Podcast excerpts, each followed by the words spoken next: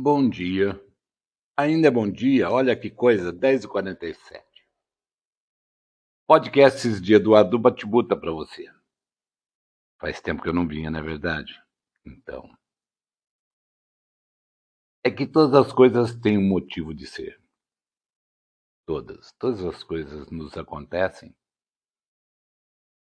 por um motivo qualquer que seja que Deus resolveu colocar no caminho. Eu tenho passado uns bons bocados nestas últimas três semanas. Não tem sido fácil a minha vida, não.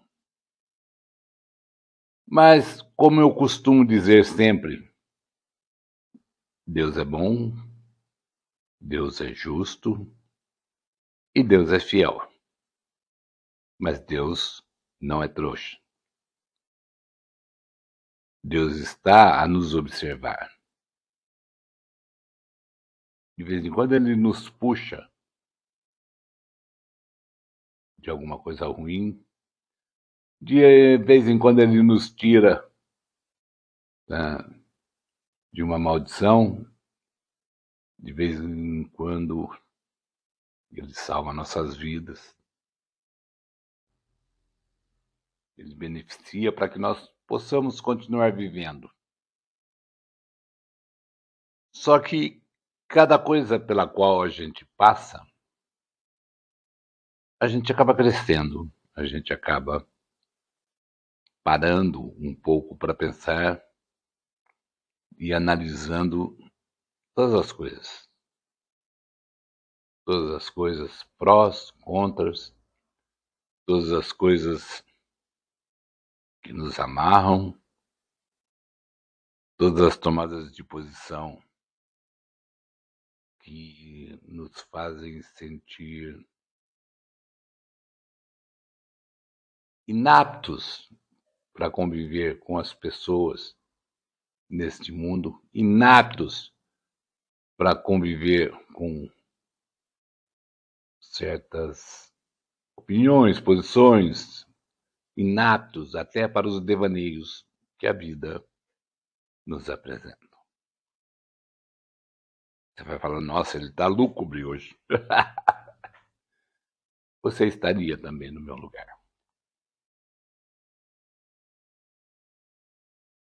Há três semanas atrás, eu e a Anaí resolvemos nos separar. Ela dizendo que não aguentava mais, que não tinha mais condições, que ela não conseguia mais conviver comigo, por eu ser quem eu sou, por eu ser a pessoa que eu sou. Um cara aberto, um cara sem travas, que fala tudo o que vem na cabeça.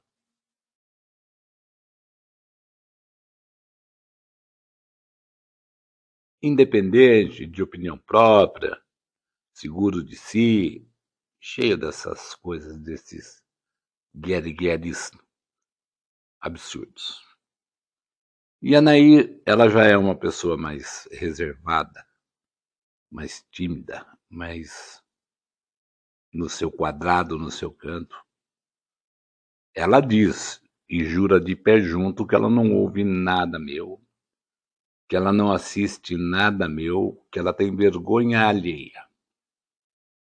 Eu, sinceramente, nunca entendi a vergonha alheia das pessoas.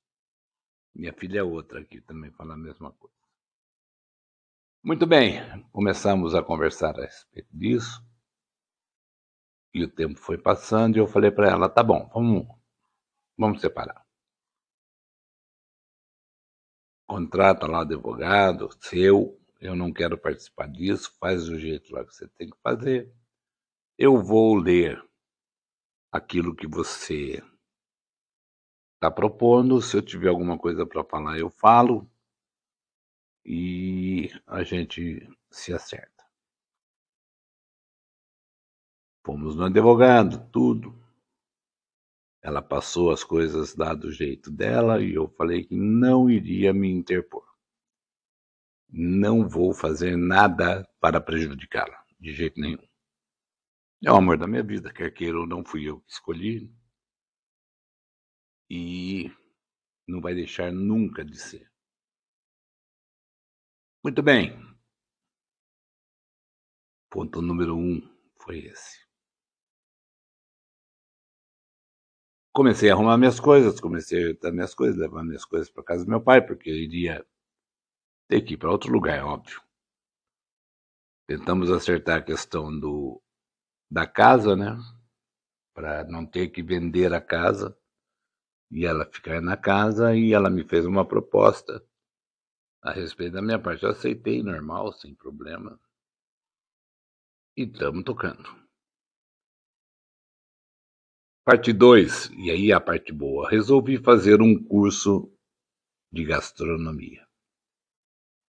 Completo, dois anos no IGA para sair cozinheiro internacional, chefe de cozinha. Bom pra caramba. Há muito tempo eu já tinha pensado em fazer isso. Eu já tinha pensado em fazer alguma coisa nesse sentido, porque eu sempre gostei de cozinhar. Eu sempre fui um cara que gostou de, de cozinha sempre. Beleza, tudo certo, separação em andamento, curso pago. Aí, domingo, agora, domingo passado, próximo passado, eu sofri um acidente. Eu estava voltando para casa, eu cochilei e eu bati de frente num poste. Postei as fotos todas me arrebentei na coisa e perdi o carro. O carro deu PT. Estou ainda um pouco dolorido de tudo que aconteceu, sem dúvida nenhuma. Mas, gente, juro para vocês, eu me vi saindo do meu corpo na porrada. Porque eu fechei os olhos e a hora que eu abri, o poste já estava me abraçando. E eu enfiei o pé no freio, tentei virar a direção para sair dele e me jogou contra a direção, só que eu estava com cinto. Cinto de segurança salva, mas deixa um monte de sequela, deixa um monte de, de marca roxa, deixa um monte de pelanca, deixa um monte de hematoma. Né? E eu tô assim, tô me cuidando há uma semana. Fui para o hospital, a turma do SAMU me levou para o hospital, né, e recolher o carro, chamaram o guincho, botaram para cá. Passei por pelos exames no hospital, o médico me examinou todinho e me falou o seguinte: não houve fratura e nem fissura, né? mas você levou uma porrada muito forte, uma pancada, a pancada foi muito forte. Você está cheio de hematoma. Eu vou te dar o remédio para aliviar a tua dor. Lá, eles já me deram intravenoso três tipos diferentes de analgésicos, de. Como é que chama? Anti-inflamatórios para reduzir a minha dor.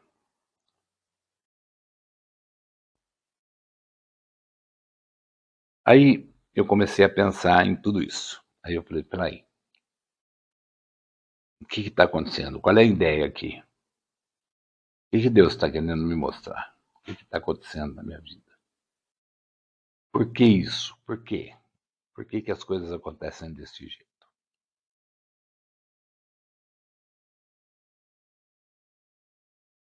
E aí eu parei e falei assim, para mim mesmo, é óbvio.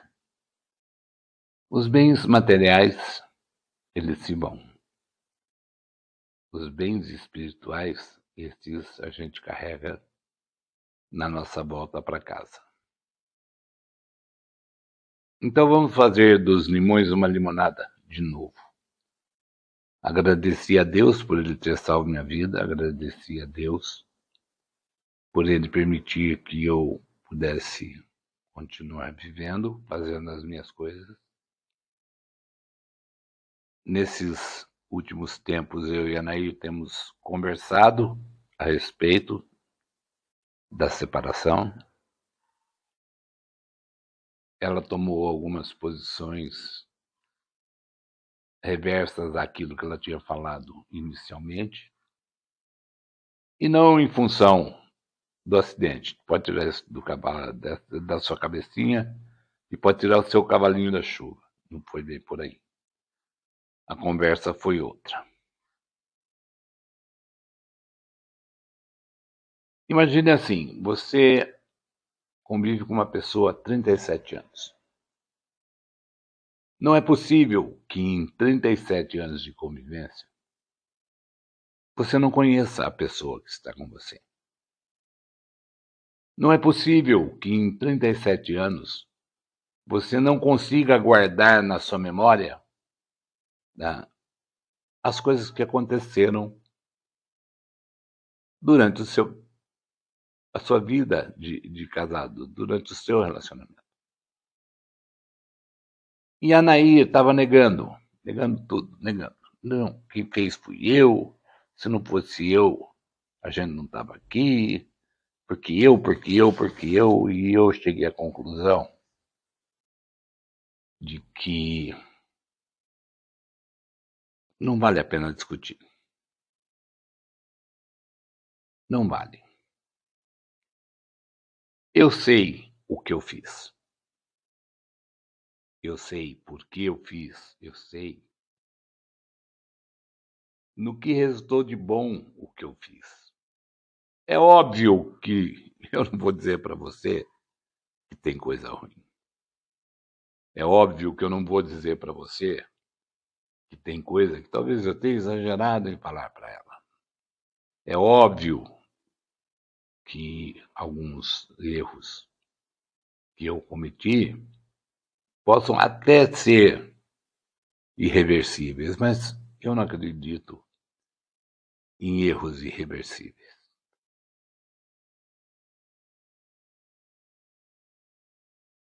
E aí eu comecei a ver a minha vida de um outro jeito. Lembram-se que eu fui viajar, que eu fiquei 15 dias fora?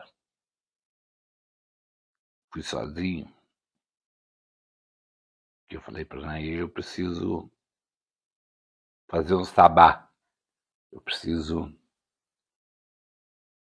me conhecer, ou me reconhecer de novo como o Eduardo que eu sempre fui na vida. Eu preciso olhar para dentro de mim e me achar novamente, sem amarras, sem ter que fazer o que os outros querem para poder ser feliz. Sem ter que ouvir bobagem das pessoas para ter certeza de que eu não errei. Poucos conhecem a minha vida. Todos sabem que eu tenho três filhos. Mas os detalhes da minha vida poucos conhecem. Poucos. Eu tenho três filhos de três mulheres diferentes. O meu primeiro filho, Tiago, eu vim, conhe vim a conhecer aos 40 anos de idade. Hoje ele está com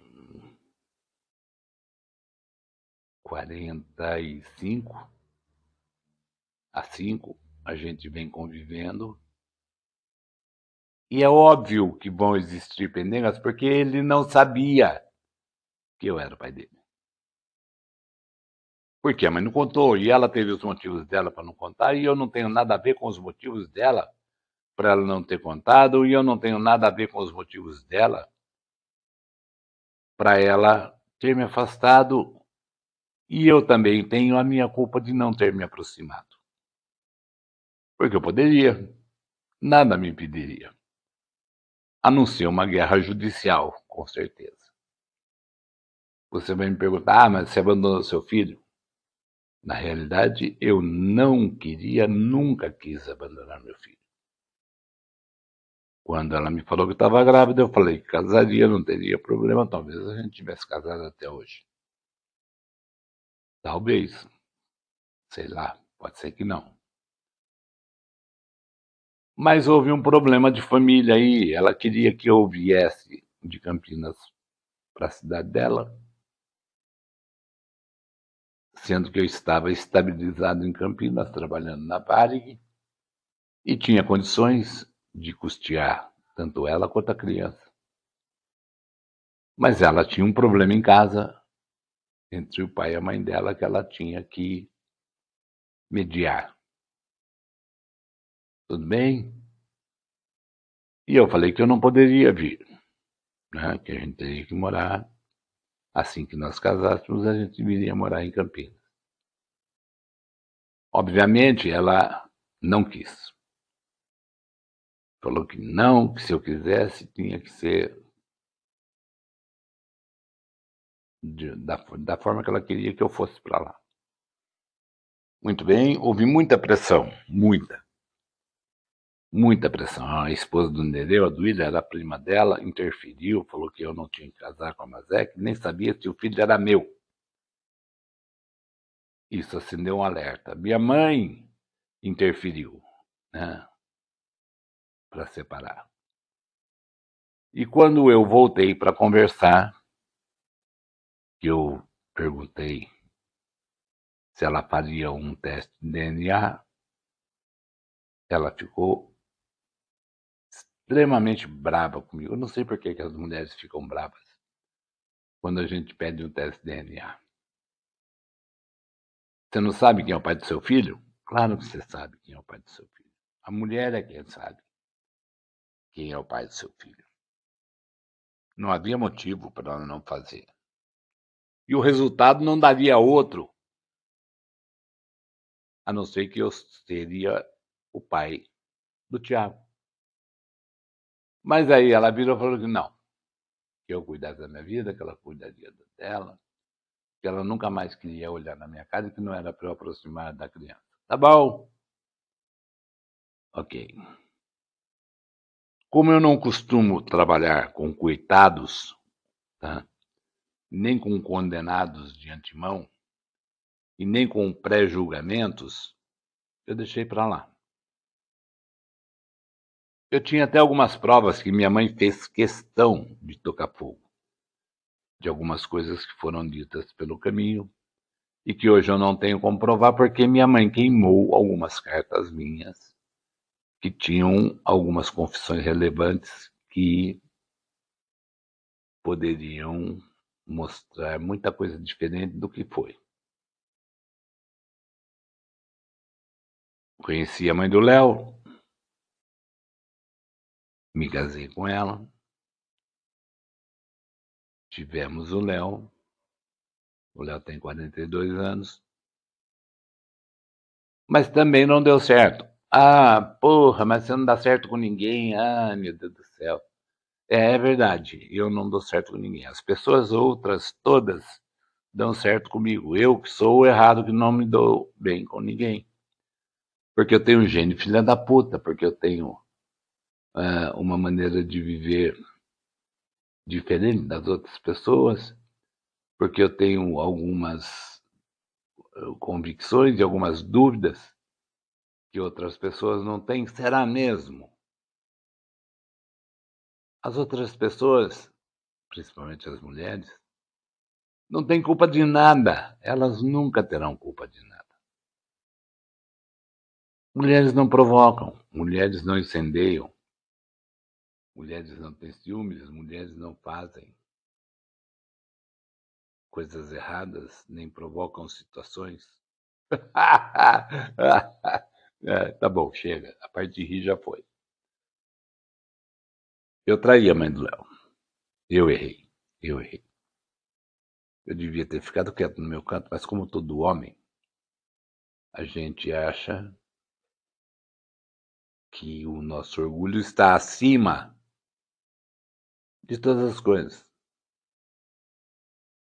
E a gente só vê coisa errada, a gente só vê coisa que não é para acontecer, e a gente só vê coisa desagradável, desastrosa que a gente acha, você não tem certeza de nada. Num relacionamento, duvido que você tenha certeza de alguma coisa. Como você vai fazer isso? Um trabalhando para um lado, outro trabalhando para o outro. A convivência dos dois, né? mas as dúvidas sempre existirão. Neste caso, o erro foi meu. E nós nos separamos. Eu não conhecia a Nair. Muita gente dizia que a Nair já era minha amante antes de eu me separar da Maria. Não é verdade. Não é verdade. Eu conheci a Nair muito depois de ter me separado da Maria. Ué, quer acreditar, acredite, não quer, não acredite. Tivemos quatro filhos. Dois nasceram e faleceram, nós enterramos. Nasceu a Flávia, uma luta danada, porque a Nair tinha um problema sério de incompetência de colo cervical, não segurava os bebês. Mas nós conseguimos ter a Flávia. E perdeu um de aborto natural quatro meses depois da Flávia.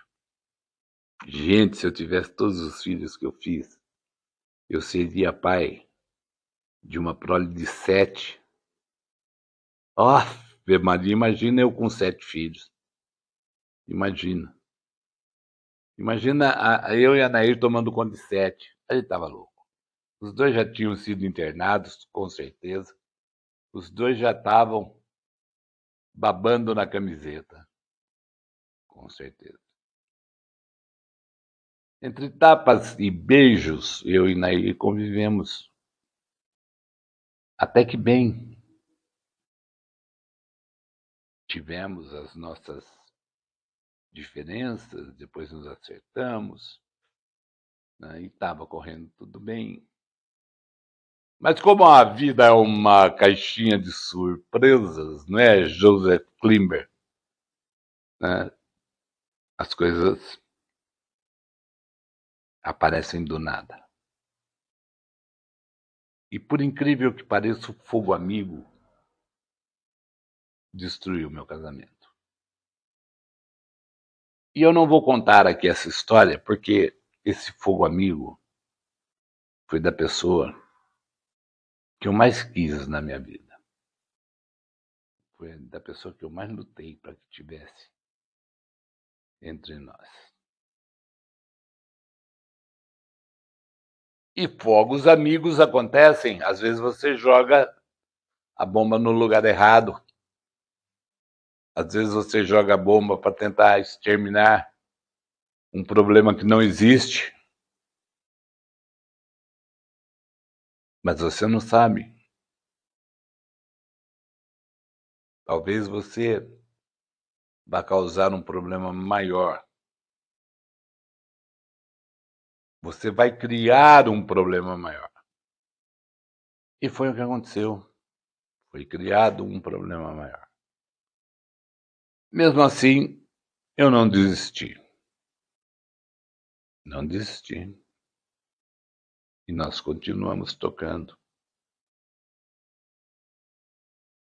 Daí ele me expulsou de casa, vai viver sua vida, vai morar lá na lá em Valinhos, lá na edícula que nós construímos, que eu vou cuidar da minha vida. Não quero ver mais você. E eu fui. Gente, a pior coisa do mundo que você pode fazer é tomar uma meia posição. Ou seja, você falar, eu vou e não vou voltar. E aí a pessoa ir te procurar, como a Nair fez comigo. Eu preciso conversar com você. E eu falava para ela: não preciso, já está tudo resolvido. Não porque eu não posso deixar que isso aconteça assim. Né? Eu não estou nem sabendo direito o que está acontecendo, nós precisamos conversar. E eu saí para conversar. E toda vez que você sai para conversar, o mundo cai na sua cabeça. Às vezes você está recebendo um aviso que é para você dar linha. Solta a pipa, vai embora, queima o chão, vaza. Vaza porque vai ficar pior, vai embora.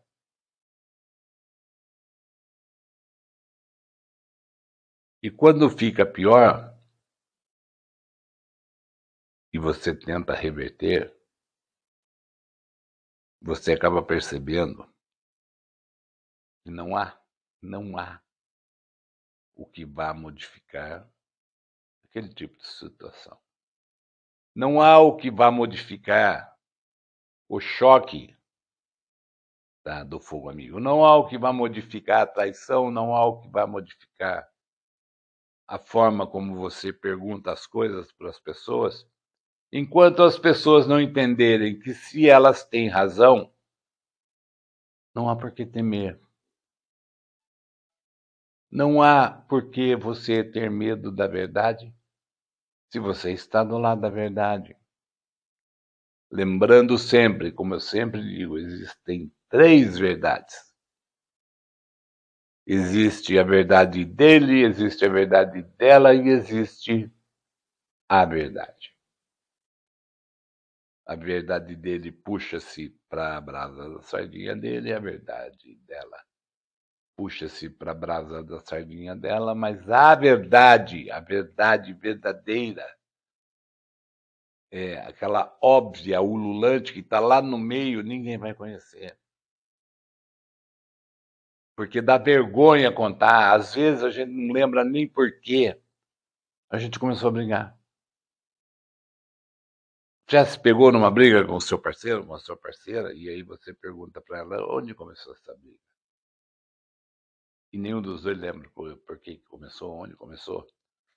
Ou se lembra onde começou, ou por que começou, de um jeito estranho, esdrúxulo. Um olha para o outro, mas foi por causa disso que nós estamos discutindo até agora. E nós nos agredimos, nos ferimos, falamos coisas que não eram para ser ditas. E por que, que a gente fala coisa que não é para ser dita? Para se defender do quê? Das mágoas que ficaram para trás, das coisas erradas que se fez contra você ou contra o outro, da forma errada, da atitude errada, da palavra lançada ao ar, da verdade verdade mesmo que ninguém gosta de ouvir, porque tem essa também. Às vezes você fala de uma pessoa, ela é tudo aquilo que você está falando, mas ela não vai admitir. Não vai. As pessoas sempre vão arrumar umas desculpas boas para as coisas mais erradas que elas fizeram na vida. Elas vão sempre justificar de uma forma ignomínia tudo aquilo que elas fizeram na vida. Elas sempre vão ter alguém né, para botar culpa. Elas sempre vão ter um meio de provar com todas a, as condescendências e com todas as vantagens que ela tinha um motivo justo, honrado e satisfatório para fazer aquilo que ela fez. E que ela tinha que fazer daquele jeito, porque senão ela ia ser prejudicada. É incrível como as pessoas são. É incrível como as pessoas tomam atitudes para ferrar umas com as vidas das outras. É uma coisa de louco. Você acha que eu estou brincando? Não, não estou não. E aí, para coroar o assunto, esse meu acidente do qual estou me recuperando. Mas o que eu estou mais focado agora é com o meu curso de gastronomia. Amanhã é a minha segunda aula, amanhã nós vamos lidar com pontos de carne. Oh, delícia! Amanhã é o dia bom. Semana passada nós fizemos um ratatouille do chefe lá, que estava bom também. Estava ótimo. E vamos que vamos. Vamos em frente porque atrás vem gente. E eu espero daqui dois anos estar formado chefe de cozinha. Espero ainda estar casado com a Nair. Espero ainda estar vivo, são e salvo. Agradecendo a Deus por mais uma oportunidade que Ele me deu, por Ele ter me salvo mais uma vez de um acidente de veículo. Não é fácil, não, gente. Não é fácil. Já passei por tudo, por todos os maus bocados que tinha que passar pela vida? Não sei. Não sei. Não sei porque, como dizia Joseph Klimber, né, Joseph Klimber? A vida é uma caixinha de surpresa da qual a gente não tem conhecimento do que pode acontecer. E olha, estamos todos juntos e misturados nesta longa jornada da vida. Todos. Vamos torcer para que Deus nos abençoe. Vamos torcer para que Deus coloque suas mãos sobre nossas cabeças e nos ofereça a sua guarida, a sua proteção, o seu amor, o seu zelo. Porque se depender de nós mesmos, nada, nada, nada vai acontecer mesmo. Podcasts de Eduardo Batibuta, mais um aqui para você. Hoje é segunda-feira, é dia 17, creio eu. São 11h28 da manhã e eu estou terminando de gravar aqui para você mais esse podcast.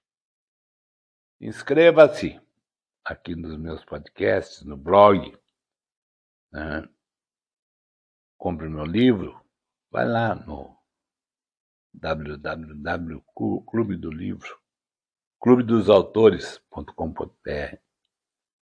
e procure os livros de Eduardo Antônio Antunes Batibuta como autor. E você vai encontrar lá as minhas obras. Você pode comprar tanto em publicação digital quanto em publicação física, livro físico. Está em todas as livrarias virtuais e normais. Basta você procurar. Tem uma numeração lá, né? porque está tudo registrado direitinho, está tudo certinho. E você pode me achar facilmente em qualquer livraria. Ouça os meus podcasts, ouça, veja os meus vídeos, tá? venha, estou aqui esperando por você. Foi!